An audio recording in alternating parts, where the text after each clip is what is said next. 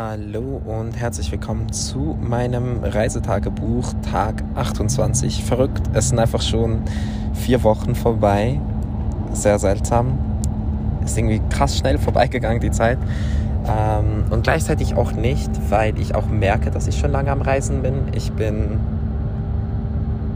Ich weiß gar nicht, wie es sich anfühlt, irgendwie nicht woanders zu sein als unterwegs. Ich weiß nicht, es ist irgendwie sehr seltsam, aber ich habe mich wirklich irgendwie so komplett darauf eingestellt, dass ich einfach konstant irgendwie unterwegs bin und auch irgendwie weiter planen muss, wo es als nächstes hingeht, etc. Ähm, aber zu meinem letzten Tag in Tromsø. Ich hatte ein bisschen Schwierigkeiten mit Aufstehen.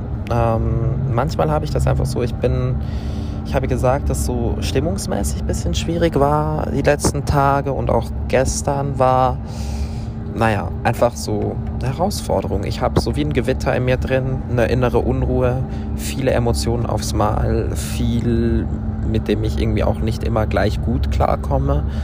Ähm, ist nichts Neues. Ich kenne das auch schon vor dem Reisen, eigentlich schon mein ganzes Leben. Ähm, aber so gerade beim Reisen, gerade wenn man alleine ist und gerade wenn man auch irgendwie sehr viel Zeit zum Nachdenken hat, weil man an einem Ort ist, wo man vor allem in der Natur ist, so wie ich das jetzt die letzten Tage gemacht habe, dann ist es halt, keine Ahnung, dann hittet es einfach nochmal anders.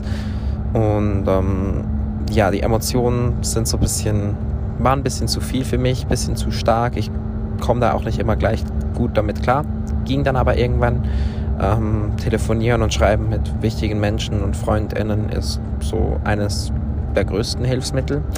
Aber zu meinem Tag ganz kurz. Ich habe, ähm, ja, ich bin aufgestanden, dann bin in das Café gefahren, davor aber zuerst noch in eine sehr, sehr, sehr coole Buchhandlung.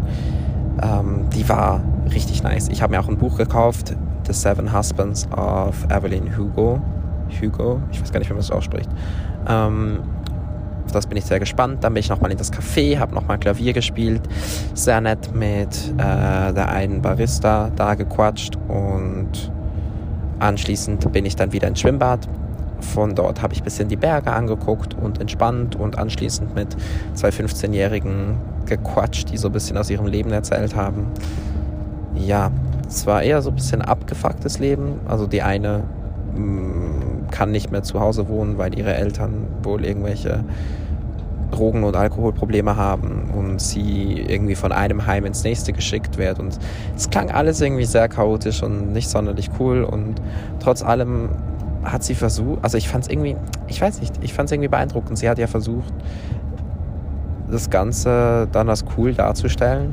Wahrscheinlich, um halt auch mir zu imponieren. Und gleichzeitig denke ich mir halt auch so, hey, sie versucht immer noch so das Gute zu sehen. Sie hat aber keine Ahnung. Also ich fand das irgendwie sehr krass, so mit welcher Offenheit sie über diese Themen geredet hat, gerade für 15. Ähm, auf jeden Fall, ja.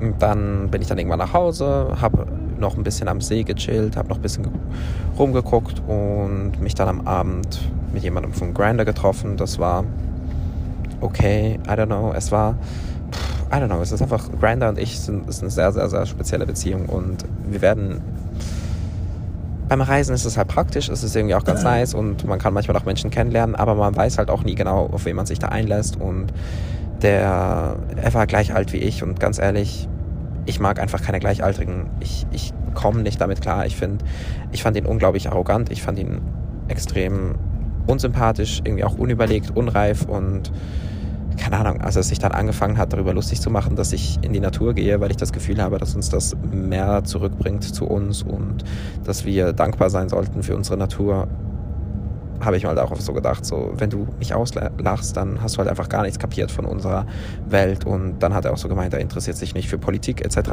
Und dann war es für mich einfach auch einfach schon so wieder, dass ich dachte, oh Gott, diese App, mh, hm, das hat ja nichts mit der App zu tun, aber halt die Menschen drauf. Ähm, oder auch die App, I don't know. Anyways. Mm, ja, und dann habe ich einen gemütlichen Abend für mich allein dann gemacht. Der ist dann irgendwann an eine Party gegangen und ich habe gechillt, Serien geguckt. Wizards of Waverly Place ist aktuell mein Number One. Und ja, das war mein letzter Tag in Tromsø. Bald geht's weiter. Und Musiktipp des Tages ist We Don't Talk Anymore von Selena Gomez und Charlie Puth. Hab das Lied irgendwie heute krass oft gehört. Und Borderline von Madeline Juno. Beide Songs